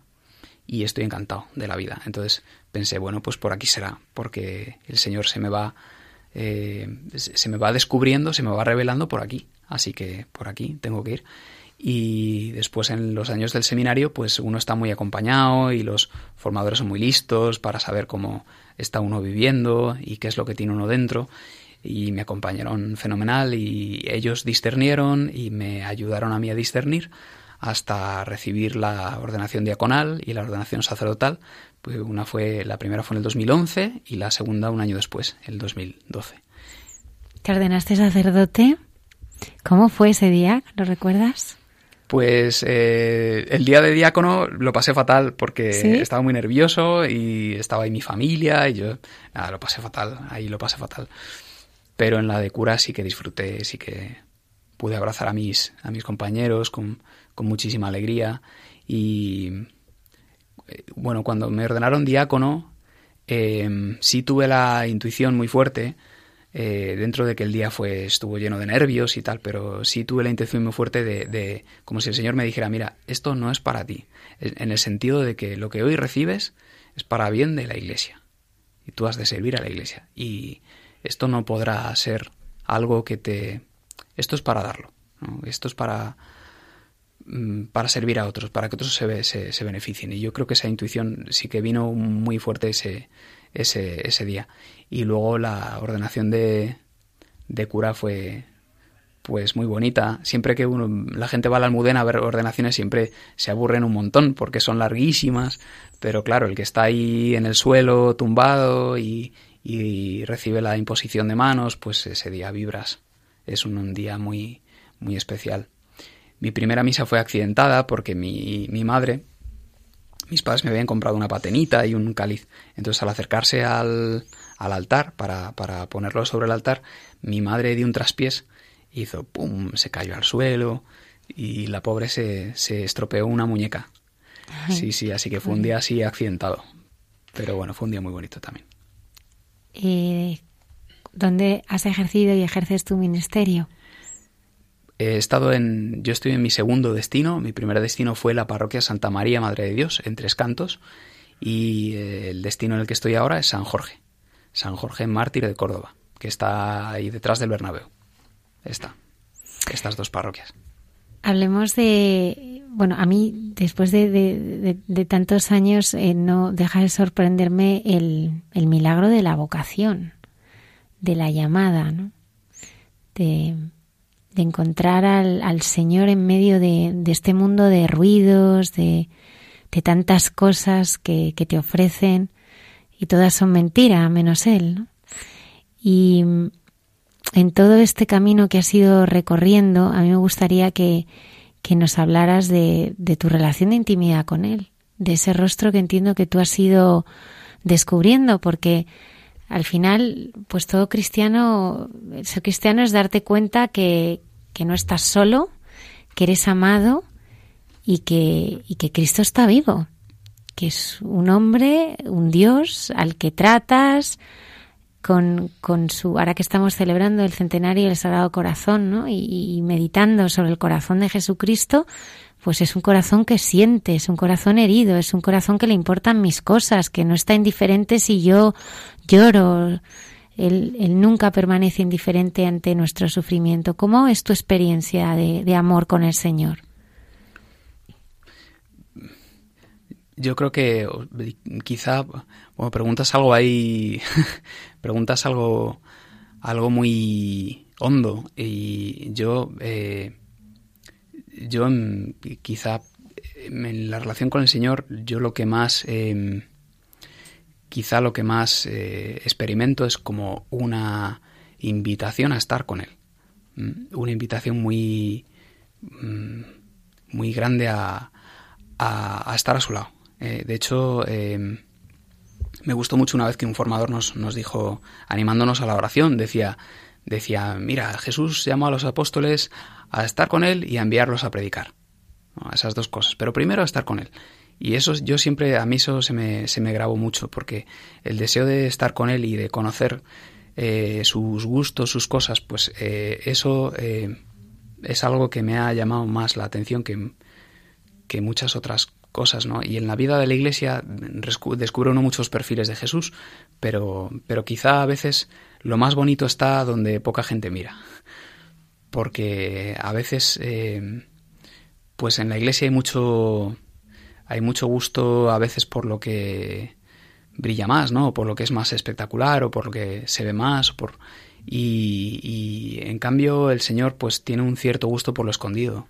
Y el Señor le gusta un poco esconderse también y el Señor le gusta el silencio y yo creo que se revela a los silenciosos y el callarse y el buscarle en el silencio y en el y en el retiro y donde a lo mejor nadie ve, ¿no? Nadie, poca gente mira, pues eso es como compartir más de él. Yo creo que el Señor como que tira y da un deseo de, de sus cosas.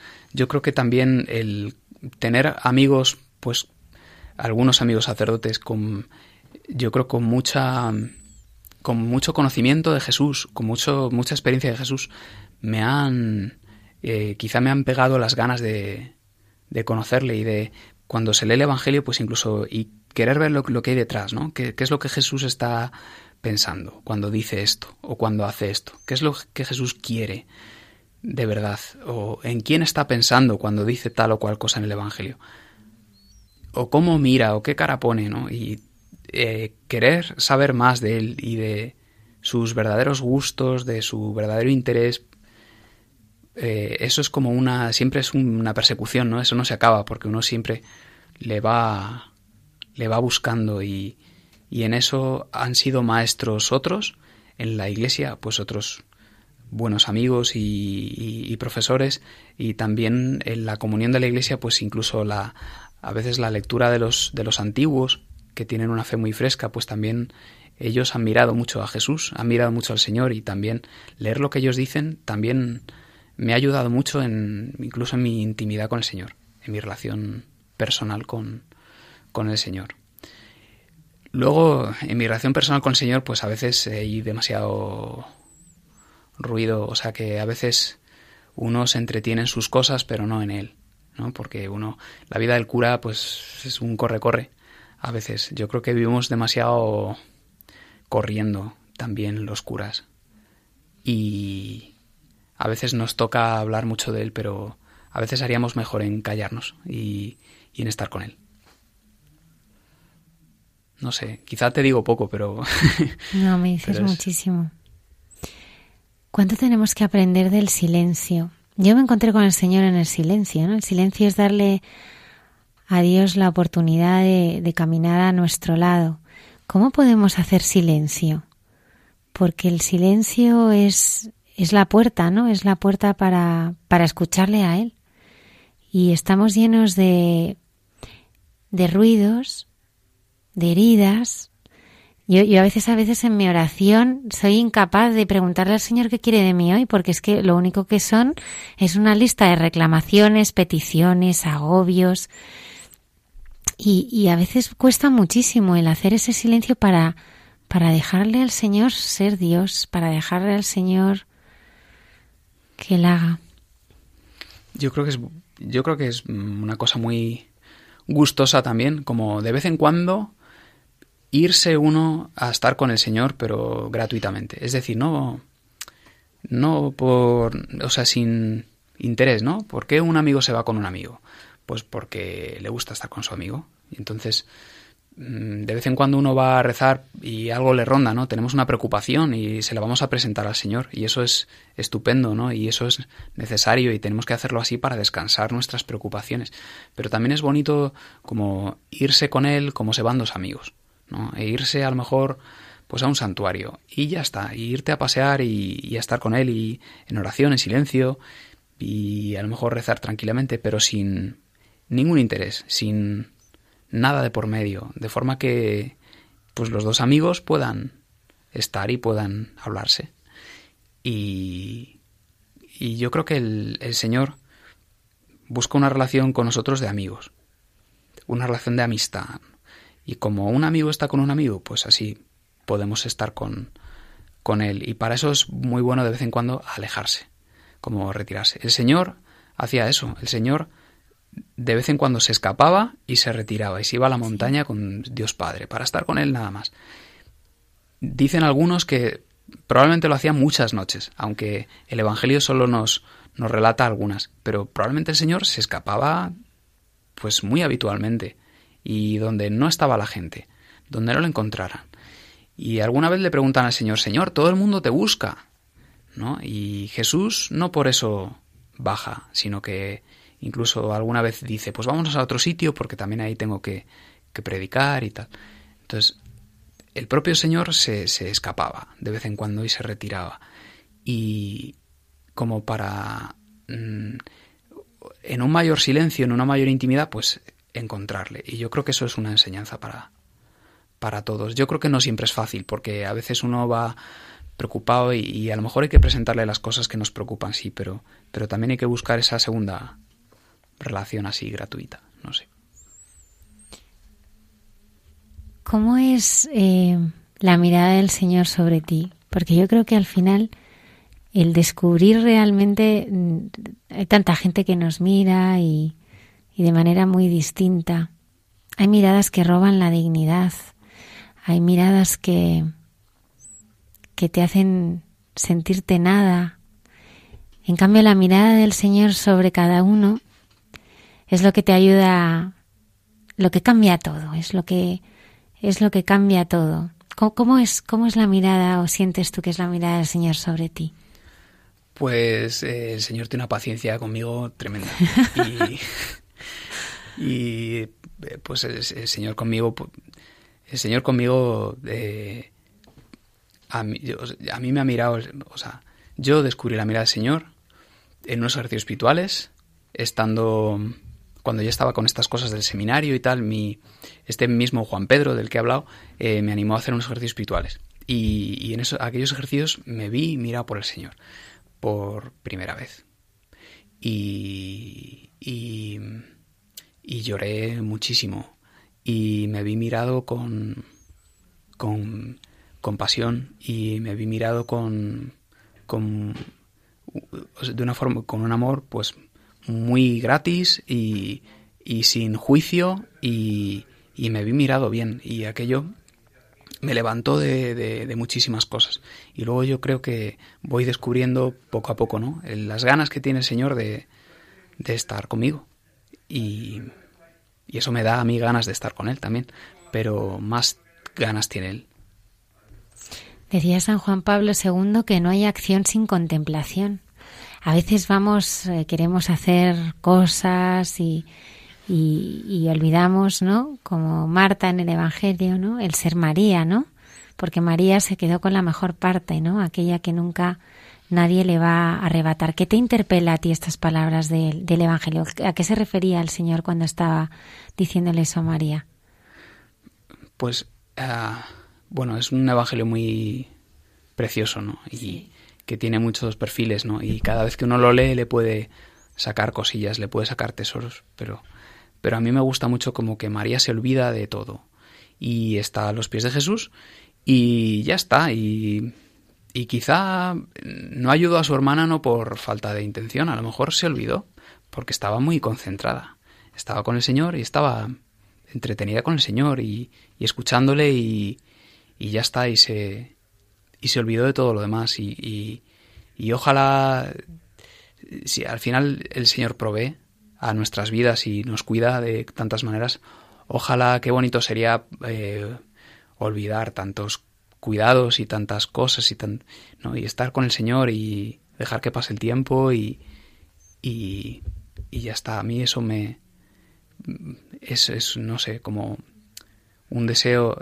Decían algunos santos que cuando estemos en el cielo nos olvidaremos de pecar e incluso nos olvidaremos de morir porque allí resucitados estaremos con Jesús y estaremos escuchando y estaremos con Él caminando, entonces se nos va a olvidar todo lo demás. Pues a mí me encantaría olvidar todo eso. Y, luego también veo en Marta quizá la impaciencia mía propia y la del mundo, porque parece que el que se queda quieto no está haciendo nada y parece que merece reproche, ¿no? Este, tío vago que no, no hace, ¿no? no nos está ayudando y, parece que el mundo tiene mucha prisa y, y, mucha angustia y eh, a veces el mundo no, no entiende al que, o sea, que, que, uno se pare y esté con, esté con el Señor. Parece que hay que producir todo el Siempre. rato. Y sin embargo, hay las cosas más nobles no son, no sirven para nada. Por ejemplo, el arte. Pues un cuadro no sirve para nada. Tiene otra utilidad distinta, ¿no? o la música, pues ¿para qué sirve la música? Pues hombre, pues no tiene una utilidad así inmediata. Sin embargo, hay algo que toca la fibra humana, ¿no? Pues hay cosas que son así, que son gratis, que no, no tienen una utilidad inmediata, pero sin embargo son muy importantes. En esa intimidad que tú has ido teniendo con el Señor, ¿por qué crees que le gusta tanto el tema de la confianza? porque su amor lo, lo mide siempre en términos de confianza, siempre eh, en medio de la prueba, de las dificultades que supongo que habrás tenido también muchas en, en tu vida, ¿no? A veces de sinsentidos o cosas que no entiendes. ¿Por qué la medida del amor con el Señor siempre es a través de la confianza? Yo creo que la confianza es lo primero que rompió el pecado. Fue eso. Y porque precisamente lo que quiso sembrar y el, tentador fue la desconfianza con el padre, ¿no? Como no te va a cuidar tanto como esto no es para tanto, ¿no? Y como sembrar una desconfianza en el corazón. Y, eso nos rompe mucho, la desconfianza nos deja muy... nos deja llenos de miedos y paralizados. Y la confianza eh, es como el terreno del amor. Cuando hay confianza, pues es como que puede crecer el amor ahí. Y el que se fía del Señor, pues dará pasitos, incluso aunque, yo qué sé, se sienta lejos, aunque piense, aunque no sepa cómo, los dará, pero el que se fía, pues ese, eso es un paso ya que ha dado tremendo, porque ya el Señor encontrará maneras, ¿no? Pero el que, el que tiene sembrada la desconfianza, ese hará bien en pararse y hará bien en buscar esa confianza y hará bien en pedir esa confianza, incluso, porque un corazón, a veces el, corazón roto, el corazón que está herido, desconfía mucho, ¿no? Como un animalillo al que le han pegado, ¿no? Entonces, eh, cuando ve a alguien se esconde, ese pero, pero el animalillo que ve a su dueño y que confía en su dueño se acerca a él y ese mueve el rabo porque está contento, pues. Y al final el corazón no es de quien lo rompe, sino de quien lo repara, que siempre es del Señor. Y, Padre Diego, ¿a ti qué te va pidiendo el Señor? Porque además el Señor es celoso, el Señor va pidiendo cada vez, cada vez más y cada vez, y cada vez va pidiendo más cosas. ¿Qué, qué vas sintiendo que el Señor te va pidiendo? ¿Estar más tiempo con Él? Sí, sí. Pero bueno, yo diría una cosa, que cuando... O sea, en realidad yo eh, diría que el Señor a mí no me... ¿Cómo decir? El Señor a mí no me pide nada. Él no me pide que haga esto o lo otro, pero sí que me invita, que es algo como más delicado, ¿no? Porque, porque Él me da libertad. Yo sí veo que Él me da mucha libertad, que yo puedo hacer lo que yo quiera. Mientras no haga pecados, ¿eh? Él me deja hacer lo que me dé la gana. Pero, pero sí que el Señor me invita. Y yo creo que en todas, en toda vida el Señor, hay una invitación del Señor. El Señor nos da una libertad amplísima. Mientras uno no haga pecados, el Señor te deja mm, vía libre. Pero, pero, ah, pero también a veces el Señor invita a algo, como que te, te dice, ¿y querrías venir conmigo más cerca? ¿Querrías venir conmigo más pegado a mí? Y entonces, sí, yo sí veo como una invitación a estar con él, a estar con él de una forma muy gratuita y como a ponerme muy a su lado para bien de la iglesia. Y es por eso que mm, después de un periodo de discernimiento, pues el día 5 de octubre entro en el monasterio de la Asunción de Nuestra Señora, que es un monasterio que hay en Francia. Y entonces es un monasterio de, de es un monasterio de clausura. Así que sí, sí, este es mi futuro, mi futuro inmediato. Así que allá que voy. Padre Diego, cuéntanoslo todo. Nos has dejado así, en un monasterio de clausura. Sí. ¿Cómo va a ser tu vida allí? Pues va a ser una vida muy silenciosa y de mucho trabajo, porque ahí... ¿Por qué? Bueno, pues ahí hacen los trabajos propios de la, de la casa y están construyendo el monasterio, entonces hace muy de albañiles y de carpinteros y estas cosas. Y también se dedican a sus artesanías que luego venden para, para sostener el monasterio. Entonces es una vida de, de trabajo y de oración. Es una vida monacal, es un camino monástico. Pero ¿y cómo ha venido ese lugar, esa vida? ¿Cómo la providencia te ha llevado hasta allí? Pues eh, bueno, conocí la casa en el año 2005, hace un montón, eh, cuando me preparaba para meter en el seminario. Y después, pues eh, en, en, algunos momentos de mi, de mi historia, pues eh, he vuelto a ese lugar porque, bueno, pues me gusta especialmente y es un lugar muy propicio para retirarse, para rezar. Uh -huh. Y, pero hace dos años volvió con fuerza el, la pregunta de si el Señor, de si esto no sería una cosa más, ¿no? Si no sería una invitación del Señor a estar con Él de esa manera. Y, y bueno, yo estoy muy contento de cura y he estado muy contento en mi, en mi vida de cura, pero, pero bueno, cuando se lo planteé a mi director espiritual me dijo, bueno, pues a lo mejor esto hay que discernirlo, no hay que dejarlo en paso. Entonces él me dijo, pues a lo mejor es harás bien en ir para allá y hablar con algún hermano.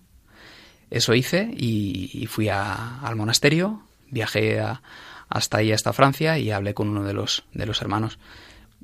Fue una conversación luminosa, me, me, me dio mucha luz, me, me ayudó a entender algunas cosas de mi, de mi historia y además me vi muy identificado con la manera de entender el sacerdocio que tenía este, sí. este hermano, que además era sacerdote. Y bueno, pues nada, seguí dando pasos y ya va para dos años que llevo con este discernimiento y el 5 de octubre el siguiente paso a dar es el postulantado. Y estarás allí, claro, en clausura. Ya no se te podrá visitar, bueno, salvo eh, y una vida de, de oración y de, y de trabajo. Eso es, sí, sí. ¿Lo has pensado bien? no, decía en broma, claro que sí, es un regalo para, para la iglesia y, y para ti, pero qué, qué maravilla el Señor, ¿no? Cuánto te ha querido, ¿no?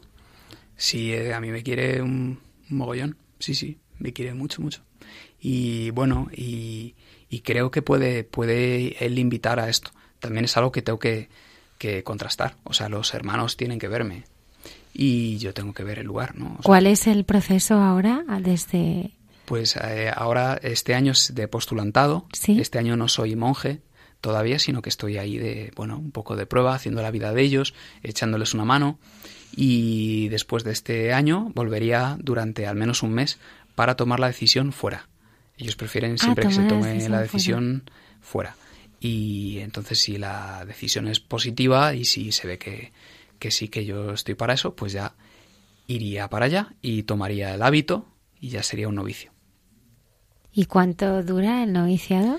Depende de la persona, pero, pero a veces, pero dura siempre más de un año y dura, pues yo creo que un par de años o tres, hasta hacer los votos temporales de pobreza, castidad y obediencia. Y ya los votos perpetuos después. Y después, más tiempo después, no sé cuánto, pues ya los votos perpetuos. ¿Y un día pudiste convivir un día allí con los monjes? ¿Cómo es un día normal suyo? Pues se levantan pronto por la mañana. Para imaginar cómo va a ser el tuyo. pues como a las eh, seis se levantan y hacen un oficio de oración en, en la celda y después a las 7 se reúnen para tener una liturgia juntos que dura como un par de horas aunque si es un día de fiesta, pues dura un poco más. La liturgia la disfrutan mucho, la viven mucho ellos, y entonces es una liturgia además muy bonita, llena de, signos, llena de, música preciosa y tal. Ellos lo, viven mucho eso. Y a las nueve, pues eh, ya uno vuelve a la celda, la, la, coloca un poquito y se va a trabajar. Entonces, eh, la, mañana es de trabajo, eh, aunque, se, aunque se interrumpe para, para rezar eh, tres horas, tres pequeños rezos, ¿no? De tercia, sexta, nona, y también se interrumpe para comer. Y después por la tarde, a eso de las cinco o las seis, pues eh, ya se termina el trabajo y, y entonces pues a, veces hay una clase en común, algún ensayo en común y otras veces pues simplemente uno pasea y procura hacer oración. Siempre es una oración bastante, por lo menos para los nuevos, pues bastante dirigida siempre hay un hermano más mayor que te acompaña y, te dice, oye, pues mira, lo vamos a hacer así y así. Entonces te acompaña y, es más productivo. ¿Y qué ha hecho tu familia? Pues mi familia, mis... Bueno, mi hermano está muy contento, mi hermana piensa que estoy chalao, que son cosas mías, ¿no? Pero bueno, está contenta también. Y, bueno, mis padres, pues eh, mis padres son dos santos y, y son muy buenos y pero de todas maneras humanamente pues les cuesta les cuesta mucho. Y ellos entienden esa vida pero pero claro les cuesta les cuesta mucho. Así que ahora sí que vas a tener tiempo para conocer los gustos del Señor para tratarle para saber lo que le hace ilusión, lo que le hace reír. Yo creo que el Señor se ríe mucho también. Pues, es que sí, yo, me da esa impresión. Sí, yo a veces siento sus sonrisas. Yo creo que, que tiene mucho sentido del humor y, y así le, le, vas a conocer y le vas, le vas a tratar. Solamente, ¿no tienes miedo? No, no tengo miedo. La verdad es que no tengo, tengo muchas ganas, pero no, no me da miedo. No, no, me hace ilusión.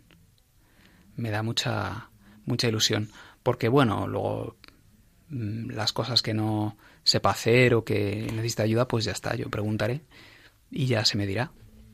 Pero no, no me da miedo. ¿Dónde te vas a encontrar del Evangelio con el Señor? ¿Dónde te gustaría encontrarte? Pues en su vida oculta. Sí, cuando se iba a rezar y nadie y no sabíamos dónde estaba y estaba rezando con su padre pues sí, supongo que lo secreto. Y luego a sus amigos el Señor se les a él, al Señor le gusta llevarse a sus amigos aparte. Le gusta llevarse a sus amigos donde no les vea no les vea la gente. Yo creo que el Señor le debió costar ir a Jerusalén, la vida pública, el estar un poco en el candelero. Y veo que mucho de eso está en la vida del sacerdote secular, porque es una vida muy en el candelero que es una vida de acompañar al Señor, que de eso se trata, ¿no? Y es un, o sea, que es una vida preciosa y, fecunda y ves cantidad de cosas como se ven en, en, los evangelios, en la vida pública de Jesús. Y uno es testigo de cantidad de, de cosas que hace Dios. O sea, que es precioso. Pero, pero, pero yo sí me veo llamado a acompañar al Señor donde al Señor no se le ve. ¿no? En su vida más eh, oculta, ¿no? En su secreto, un poco pues en su vida de Nazaret, en la vida sencilla de, Nazaret y, y, de vez en cuando cuando se lleva a los a los suyos aparte, ¿no? Y les, y les habla con más libertad, cuando se los lleva a Galilea y, y así más en libertad les pregunta, ¿y vosotros quién decís que soy yo? Cuando ya no había oídos indiscretos, pues en, ese, en, en esas partes del, del, Evangelio, pues a mí sí me intrigan y me gusta saber que quiero seguir al Señor por ahí. O donde me pida, ¿no? Yo al Señor, pues, donde me pida. Pero bueno, sí, es verdad que ahora me, me, me, veo muy movido a eso. A estar con Él.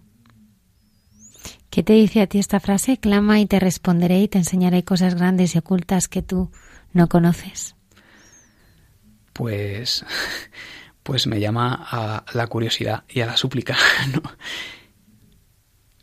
El Señor, yo, a mí me dijo un profesor una vez y nunca se me olvidará, decía, decía, en cuando estemos en el cielo, seguiremos aprendiendo, porque el Señor siempre tendrá cosas que enseñar y nosotros siempre somos criaturas y siempre tendremos cosas que aprender. Y, y conocer cosas no solo por curiosidad, ¿no? sino porque cuando uno quiere a alguien, pues le quiere conocer más. Y el conocerle más te lleva a quererle más. Y, y conocer al Señor, conocer la relación con, con Dios Padre y ver lo que hay en Él, ¿no? Y sus planes y su manera de ver las cosas sobre el mundo, pues. Y, y también incluso llevar a... Porque yo llevo a mucha gente en el corazón ahora mismo, pues llevo siete años de cura, o sea que es mucha gente la que ha pasado por... Y antes de eso, pues muchos más años de mi vida. Y, y entonces me llevó mucha gente ahí dentro. Y entonces en ese... En esa cercanía con el Señor, mmm, me voy con una mochila bien llena de gente. Natalia, muchísimas gracias. Un placer, como siempre, Almudena, estar aquí. Gracias por, por este regalo, por tu empeño en, en que Padre Diego estuviera este, esta noche aquí. Ha sido un regalo. Espero que junto a esa mochila, pues también a todos los oyentes que te estarán escuchando y que van a rezar también por ti, pues les lleves también contigo. Y bueno, rezaremos mucho por ti y, muchísimas gracias por habernos hecho conocer al Señor a través tuyo esta noche. Pues gracias a, ti y gracias también a toda la gente que, que, que mm, da su oración en su casa, así silenciosamente, que parece que es algo que no, no va a ningún sitio, ¿no? Y, sin embargo da vida a la iglesia y nos sostiene, y a los sacerdotes nos sostiene la, la oración de la gente. Y Dios bendiga a Radio María porque mucha gente hace, hace oración gracias a, a vosotros. Así que ánimo en la entrega que, que hace la gente en su, en su casa así, sin que nadie lo vea. Muchas gracias. Blackbird singing in the dead of night. Take these broken wings and learn to fly. All your life, you were only waiting for this moment to rise.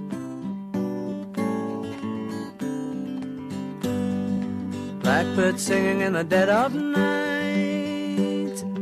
Take these sunken eyes and learn to see all your life. You were only waiting for this moment to be free. Blackbird fly, blackbird fly into the light of a dark black night.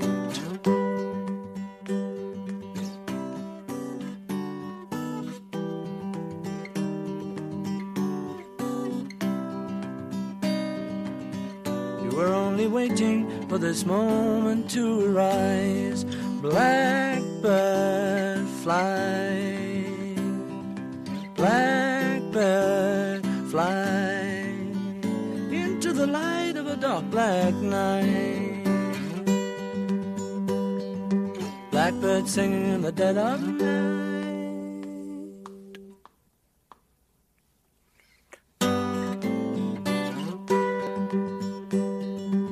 Blackbird singing in the dead of night. Take these broken wings and learn to fly all your life. You were only waiting for this moment to rise.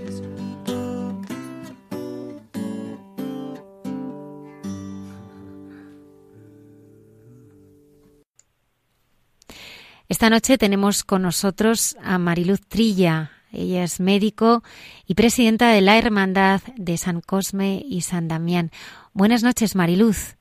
Buenas noches, Almudena. ¿Qué tal? ¿Cómo muy, estás? Muy bien. Me gustaría que me hablaras de, de San Cosme y San Damián para aquellos de nuestros oyentes que no conozcan a estos santos. Pues mira, eran dos hermanos gemelos que nacieron en Arabia, vivieron en el siglo III eh, estudiaron medicina y eran unos médicos afamados. Eh, vivieron en la época de las persecuciones de Diocleciano, del emperador Diocleciano, y pues fueron perseguidos y decapitados. Eran cristianos.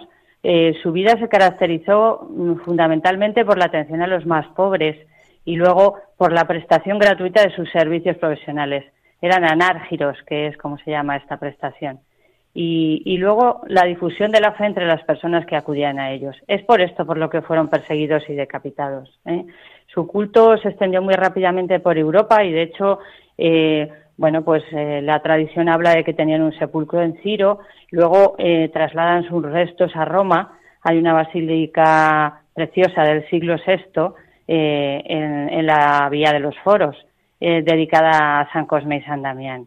allí se trasladaron sus reliquias y lo que cuenta también la tradición, que a mí me parece muy bonito como médico que soy, es que durante siglos allí se reunieron los galenos, los médicos en, en esta basílica. ¿eh? Qué bonito. ¿Cómo surge la, la idea de, de, una hermandad de, de, estos dos santos, de San Cosme y San Damián? Pues mira, hay una larguísima tradición histórica de, esta hermandad y de hermandades de San Cosme y San Damián. Probablemente estas hermandades nacen seguramente en el siglo XIV con las hermandades gremiales, ¿eh? pero eh, nosotros tenemos constancia de esta hermandad nuestra de San Cosme y San Damián de Madrid, al menos desde el siglo XVI. Eh, ellos tuvieron su sede en la iglesia del Carmen y así tenemos todavía constancia pues en una reja y en placas que tenemos en nuestra capilla. Eh, lo que pasa es que durante la guerra civil la iglesia del Carmen sufre grandes destrozos, se destroza la capilla donde tenían ellos su sede y pasada la guerra civil en 1947 el entonces obispo de Madrid, eh, el, el patriarca e hijo Garay, les pide que se instalen en la entonces Catedral de Madrid, la colegiata de San Isidro y que ocupen una de las capillas que había quedado vacía durante la guerra. Y desde entonces ahí, ahí ha seguido. ¿eh? O sea que, como ves, es una larga tradición histórica. ¿eh? ¿cómo, ¿cómo te encuentras tú con, con, con esta realidad, con esta hermandad? ¿Y cómo llegas a ser su presidenta? Pues mira, yo me encuentro con esta hermandad. Esta hermandad eh, decayó su actividad alrededor de en la década de los 80 del siglo XX. ¿eh? Yo soy también soy de la Junta de Gobierno de la Hermandad de San Isidro, de la Real Congregación de San Isidro de Madrid, del patrón de Madrid, y paso mucho tiempo en la colegiata de San Isidro. Entonces yo cada vez que entraba en la colegiata de San Isidro, pues veía la primera capilla a mano izquierda está dedicada a los santos Cosme y Damián, que son los patronos de la medicina, es decir, de mi profesión. ¿eh?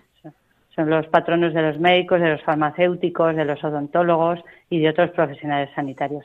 Y bueno, empecé a acercarme al retablo donde están ellos, a rezarles y pues a sentir un poco que, los santos querían que hiciéramos algo más, que estaban allí un poco solos, sin, sin que nadie les rezara, se había perdido esa actividad. Yo creo que los santos me llamaron a mí, a que me acercara un poco ahí al retablo. Siempre te eligen ellos. Seguro, seguro, seguro que eso no fue, no salió de mí, sino que salió de ellos. Estoy segura que eran ellos los que querían que iniciáramos eh, algún tipo de culto, que, reaviváramos la memoria de estos santos. ¿eh? Y así empezó todo. Empezó, pues yo hablé con nuestro párroco, don Ángel Miralles Sendín, que desde aquí le doy las gracias porque ha sido un apoyo incondicional y tiene una gran ilusión por esta hermandad y me habló que había también otro médico que le había preguntado por San Cosme y San Daniel. ¿eh? Ese otro médico, Mercedes Moya, eh, pues es un poco la que con las dos juntas desde el principio hemos estado en este proyecto. ¿eh?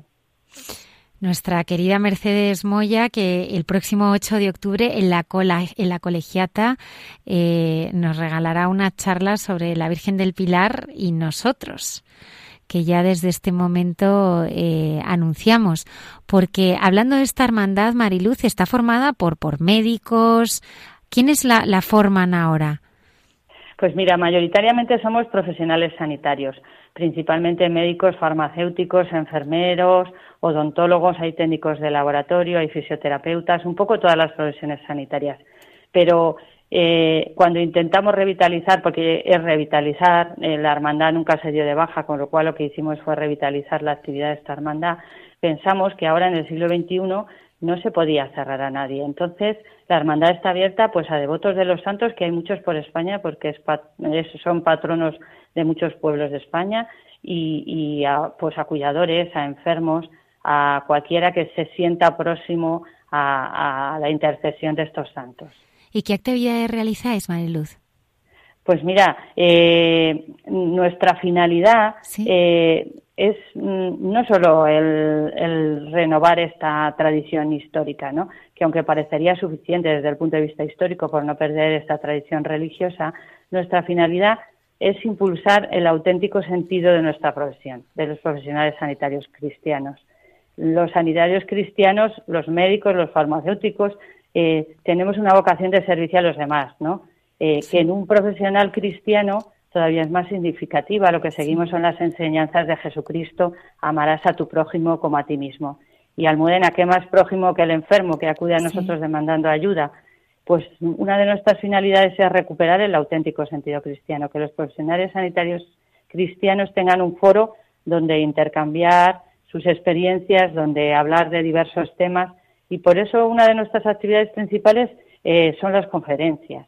Eh, organizamos conferencias, aparte de, por supuesto, eh, mantener el culto a los santos. ¿eh? El, jueves 26, que es nuestra fiesta, déjame que invite a todo el mundo que nos oye a acudir a la colegiata. Tendremos una Eucaristía a las 8 de la tarde en la que celebramos esto, la festividad de nuestros santos. Acabamos con una ofrenda ante la imagen y con una oración que os aseguro que es preciosa, que nos hace recordar las, las cualidades de los santos. ¿eh? Y, eso que os invitamos a todos a acompañarnos, a los profesionales sanitarios cristianos y a los que no, ¿eh? y a los que simplemente tengan devoción o curiosidad un poco por esta hermandad que estamos ahí, que tenemos nuestra sede en la colegiata. Mariluz, muchísimas gracias por cuidar eh, de, esta hermandad y porque no se pierda, ¿eh?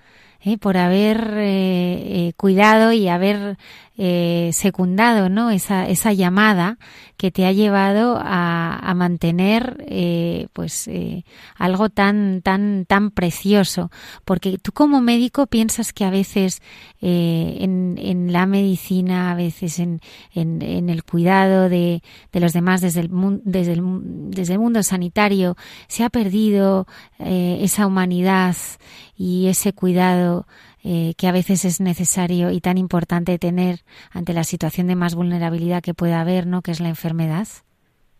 Pues yo creo que se habla mucho de humanización de la medicina, hablamos todo el rato de la humanización de la medicina, pero en realidad el sentido auténtico de la medicina desde el punto de vista de la vocación yo creo que sí que se ha perdido un poco, digo de la medicina o de cualquiera de los profesionales sanitarios. Se ha profesionalizado más y alejado o es la sensación que yo tengo un poco más de la relación humana directa con el paciente. Quizá pues las tecnologías, los ordenadores eh, nos distraen un poco de lo que es el centro ¿no? de la relación humana de atención médico-paciente, enfermero-paciente o profesional sanitario-paciente. Mariluz Trilla, eh, presidenta de la Hermandad de San Cosme y San Damián, muchísimas gracias por habernos acompañado esta noche y habernos descubierto esta realidad de la Iglesia que está haciendo tantísimo bien. Seguro que muchos de nuestros oyentes se apuntan a acudir. Eh, ¿Nos lo puede recordar, Mariluz? La primera cita que tenemos. Claro, la primera cita es el próximo jueves 26 de septiembre a las 20 horas en la Real Colegiata de San Isidro que para quien no sepa dónde está, está en la calle Toledo 37. Pues allí os esperamos con los brazos abiertos. ¿eh? Esperamos tener la oportunidad de saludar a muchos de vosotros. Claro que sí. El siguiente 8 de octubre estará nuestra querida doctora Mercedes Moya también en la colegiata eh, impartiendo eh, una conferencia sobre la Virgen del Pilar. Muchísimas gracias, Mariluz. Muchísimas gracias, Almudena. Hasta muy pronto. Un beso muy fuerte. Un beso, gracias.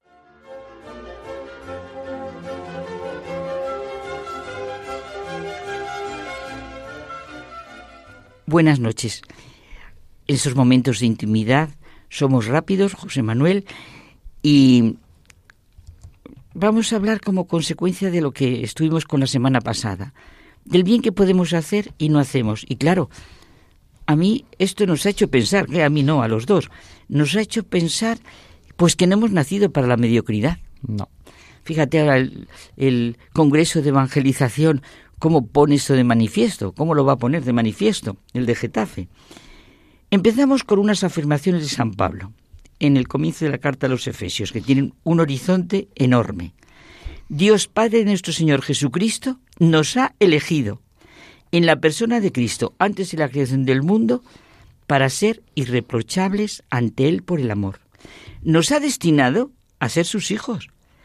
Ha derrochado sobre nosotros la riqueza de la gracia para que seamos alabanza de su gloria. Como dice Santa Teresa, no encuentro cosa a qué comparar la gran hermosura del alma y su gran capacidad. Fíjate que es que es verdad, cuando, cuando a mí esta frase siempre me ha generado mm, como mucha reflexión, cuando dice, nos ha elegido en la persona de Cristo. Es decir, nosotros tenemos la suerte de que, digamos que eligió a Cristo para decir, a través de él, todos son hijos y todos están salvados. Eso es lo que nos tiene que dar también esa tranquilidad, es decir, ya tenemos por decirlo de alguna manera, el modelo. Claro, ese es el modelo. Y fíjate que esto nos lleva a sentirnos hermanos, a reconocer en nosotros y en los demás esta grandeza. No hay mayor prueba de mediocridad que negarse a reconocer los valores de los demás, el valor que tienen. Reconocer los valores de los demás es una prueba evidente de la grandeza de la persona, del saber ver y comprender, de no ser envidioso, de estar abiertos, del reconocimiento auténtico que supone vivir. Oye, tendríamos que hacer una reflexión muy seria sobre cómo vamos por la vida reconociendo y aprendiendo. La envidia es en realidad la confesión secreta de, del fracaso personal, es la desconfianza más fuerte en uno mismo. y la expresión de la, carece de, autoestima, perdón, perdón. no, quiero decir que es verdad que quien tiene una autoestima, digamos, normal, no necesita siquiera el reconocimiento, aunque le guste. Pero en cambio, el que, el que tiene una autoestima baja, el que necesita siempre un refuerzo constante. Y si no tiene el refuerzo, acude a la destrucción del otro, que es la envidia. Claro. Ojalá se sintiera mirado por Dios y entonces eso sí que sería bueno. Mediocridad, José Manuel, como su nombre indica, es el resultado del medio vivir, medio hacer, medio trabajar, medio ver, medio amar, medio leer, medio estudiar. La persona mediocre atenta constantemente contra su propia capacidad de mejorar, de crecer, de ser feliz. tenemos que estar abiertos al reconocimiento de la realidad. Es lo mejor que nos puede pasar. Tenemos que ser conscientes de que contamos con la máquina, entre comillas, más perfecta diseñada sobre la faz de la tierra, nosotros mismos, mm, ¿verdad? Lo que decíamos, que no hayamos cosa que comparar la gran hermosura del alma. Soy yo el que puedo generar buenos pensamientos, buenos sentimientos, buenas acciones, que he sido creado a la imagen y semejanza de Dios. Eso es verdad. Y eso además eh, los psicólogos modernos hablan de la psicología conductiva, es decir, tú tienes que educarte a ti mismo para hacer las cosas que quieres hacer, que puede ser una contradicción, pero, pero es así. Sí, lo que pasa es que el conductivismo lo dejamos al margen porque es muy pobre, pero bueno, eh, no puedo buscar fuera lo que llevo dentro. Y lo que llevo dentro es mi capacidad de superación, de esfuerzo, de crear, de esperar, de amar, de aprender, de gozar, de es que es verdad que el, verdadero motor de tu vida o lo llevas dentro o como dependa de algo de fuera, tarde o temprano va a fallar. Y una cosa, José Manuel, eso es verdad. Por eso nadie es mediocre nos hacemos mediocres Efectivamente. con ese medio vivir, porque lo que realmente es importante en nuestra vida es lo que nosotros hacemos con nuestras capacidades y posibilidades. Y que luego, digamos que la mediocridad también genera herencia. Es decir, si tú haces, tú tienes una vida mediocre y tienes, digamos, haces una carrera y vas al 5, tendrás un trabajo de un 5, tendrás una vida de un 5. Es decir, la mediocridad genera hábito negativo. Exacto. Tenemos que estar abiertos, porque me vas a decir que basta, al reconocimiento de lo que realmente es nuestra vida. Nadie ha hablado como Jesucristo, ni hemos tenido ese reconocimiento humano como Él. Nos tenemos que ir. No hemos nacido para la mediocridad. Efectivamente.